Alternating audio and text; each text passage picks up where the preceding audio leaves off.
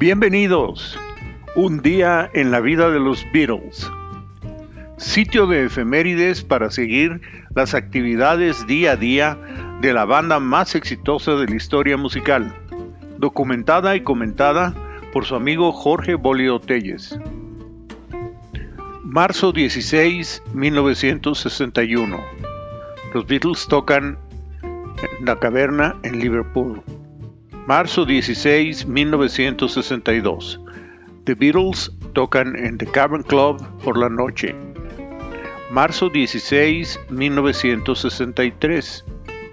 En el estudio 3A de Broadcasting House en Londres, en el cuartel general de la radio BBC en el centro de la ciudad, los Beatles aparecen en vivo en el programa Saturday Club, producido por Jimmy Grant y Bernie Andrews.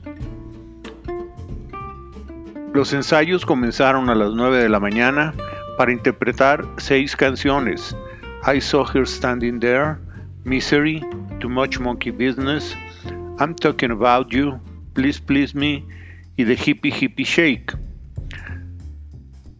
Transmitido en vivo de 10 a 12 de la mañana.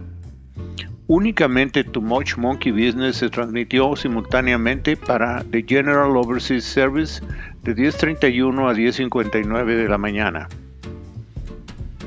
Marzo 16 de 1963. Continúan la gira con Tommy Roy y Chris Montes en el City Hall de Sheffield. Marzo 16 de 1964. Los Beatles continúan filmando en Twickenham Film Studios la escena de la cantina con Wilfrid Bramble y Ringo para la película La noche de un día difícil. Marzo 16 de 1964.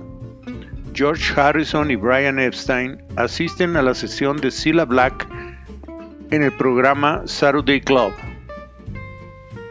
Marzo 16 de 1964.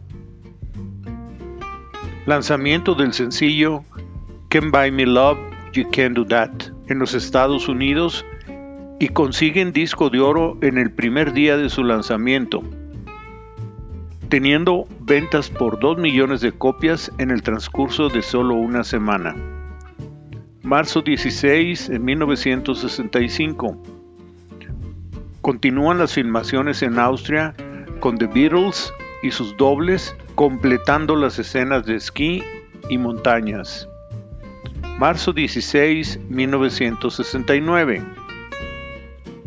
Paul y Linda McCartney pasan su luna de miel en los Estados Unidos. Marzo 16 de 1969. John y Yoko deciden contraer matrimonio y lo intentan hacer en un ferry en París, pero las autoridades se los impidieron. Marzo 16 de 1970. En el estudio 2 de EMI Studios en Londres, de 6 y media a 8 de la noche, Paul McCartney acude para escuchar las cintas de 8 tracks y las mezclas estéreos y las mezclas estéreo de la rola Uyu. No hubo grabaciones ni mezclas en esta sesión dedicada al álbum en solitario McCartney.